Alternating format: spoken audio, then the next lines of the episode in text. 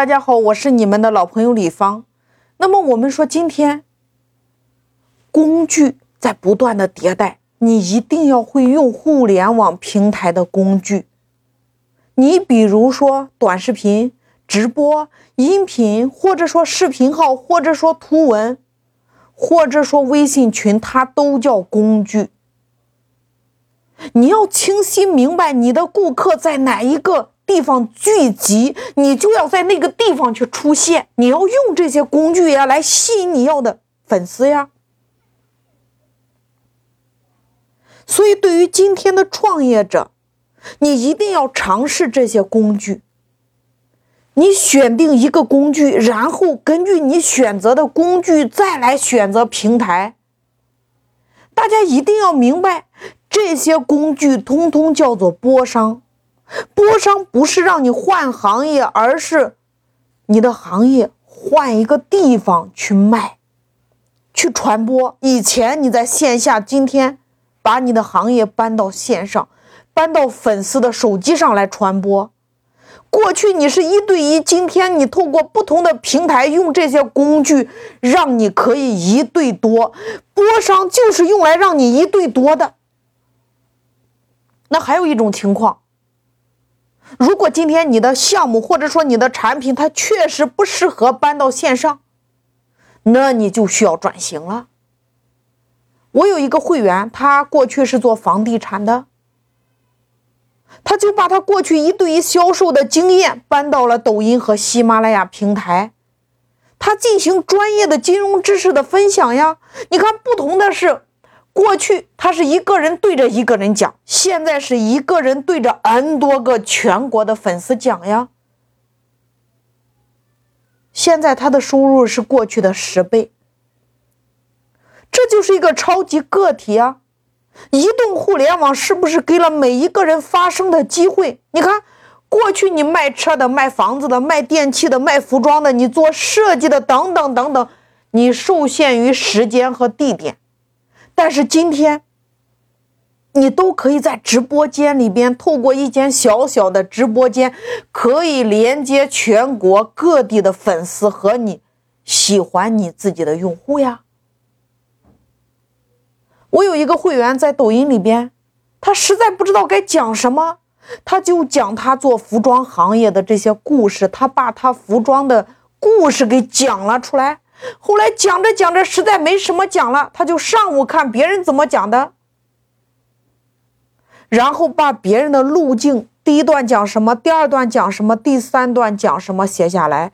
下午他就在自己的直播间里边实战，现在已经播了三个月了，收入也是非常可观的。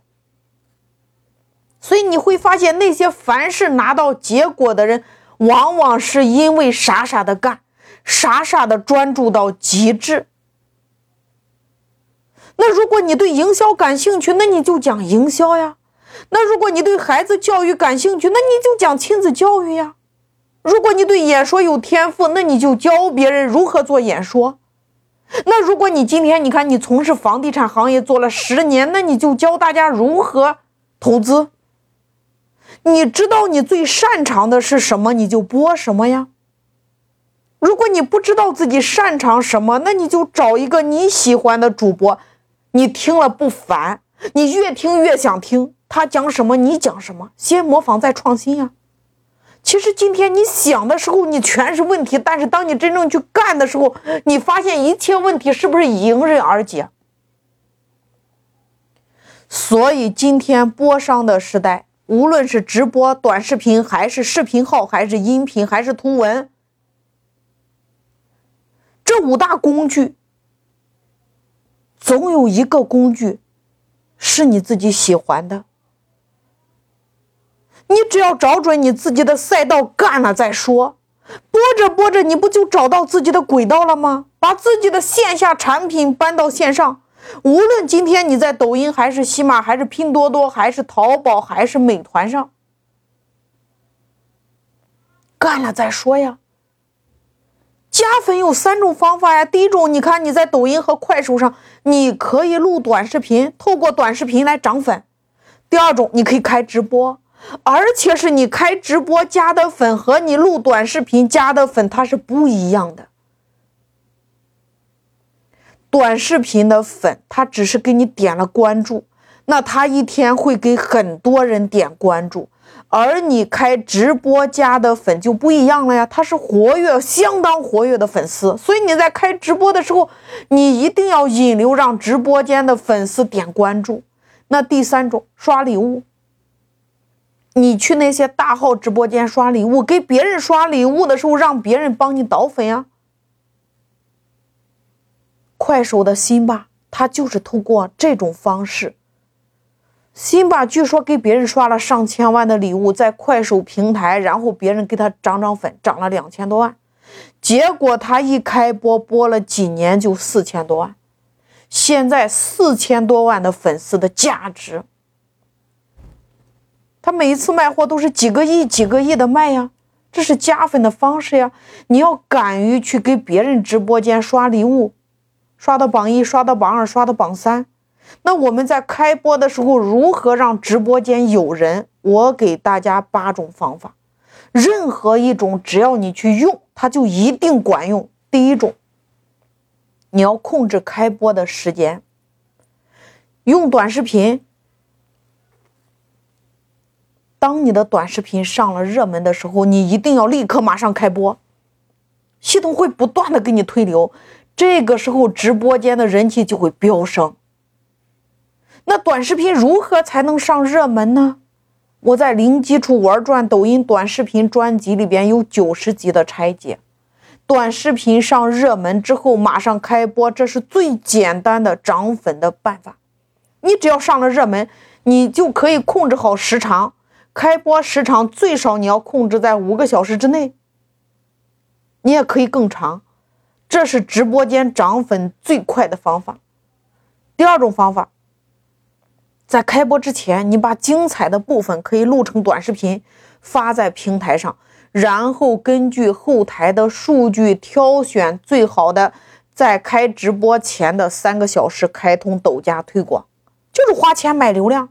这个时候，你一旦开播，你的录的这个短视频，人物头像上会有三个字儿“直播中”。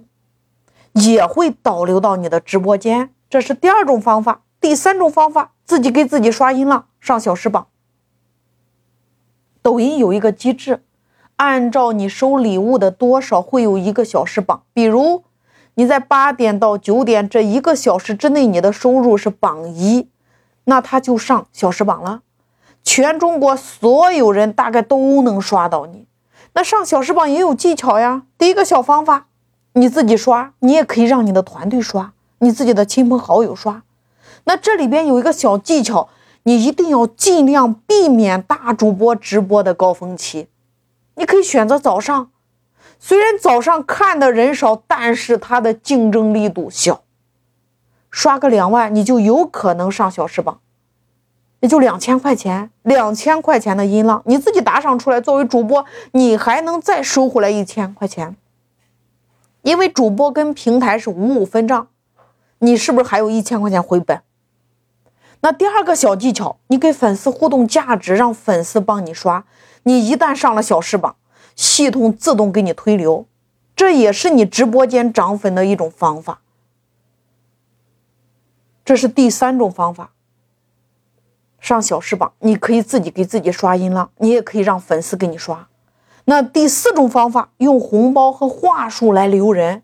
那我们说，直播考核两个数据，就是进直播间的留存率和活跃度。什么意思呢？就是系统今天你你开直播的时候，给你推荐了一百个人，一百个人一分钟不到全走了，那就证明你的留存率太低了。那如果你把留存率和活跃度做起来，系统它也会自动给你推流。这是第四种方法，你要用红包和话术来留人。那第五种方法，拉你自己的私域流量的人进你的直播间来捧场。当这些人进了你的直播间，你直播间有了人气基数，系统也会慢慢的给你匹配流量。第六种方法。直播的时长你要控制，最好你一开播就两个小时打底，五个小时控制的时间，预告给你的粉丝，让他养成高频互动的习惯。那第七种方法，引导粉丝给你刷礼物。当你在直播的时候，你可以让你的粉丝帮你刷一个小礼物呀，或者说你比如刷一个礼物，比如说叫传送门，传送门不算上你的，等于说你的上小时榜的音浪的收入总和，但是它能帮你系统的吸人，最高峰的时候一个传送门可以给你传送一千多人，但是。你必须透过留人的话术、留人的机制，比如说发红包等等，你想办法要把这些人留住呀。如果进来一千个人全走了，那系统也不会给你推流呀。第八种方法，花钱买流量，就是给你的直播间花钱上热门买流量，这是官方的服务。那这八种方法说起来很简单，但是绝对有效。如果说今天你用了任何一个方法，它都能给你带来粉丝量。做喜马也一样啊，喜马拉雅平台对于主播每个月上一个新专辑，一样给你两万的流量加持呀。但是这两万流量加持中，你有没有成交量？或者说，如果你是免费的，那你有没有完播率、点赞率、评论率？它是根据这些数据来决定能不能再给你推荐三万流量。所以每天坚持更新的主播，官方都会有流量的扶持。你今天做任何的平台，只有持续不断的去输出，无论今天你做的是直播，还是音频，还是短视频，还是视频号，还是你的这个图文，当你真正去做的时候，一定会拿到结果。那如果你想获得更多的流量，一样的道理，花钱买流量。规则都一样，剩余的就是在背后别人看不到的地方，你是否真的在付出？你付出就会有结果呀。只要你的路是对的，你就不怕远。所以你在做直播的时候，你用这八种方法，你可以给自己带来粉丝量的暴增。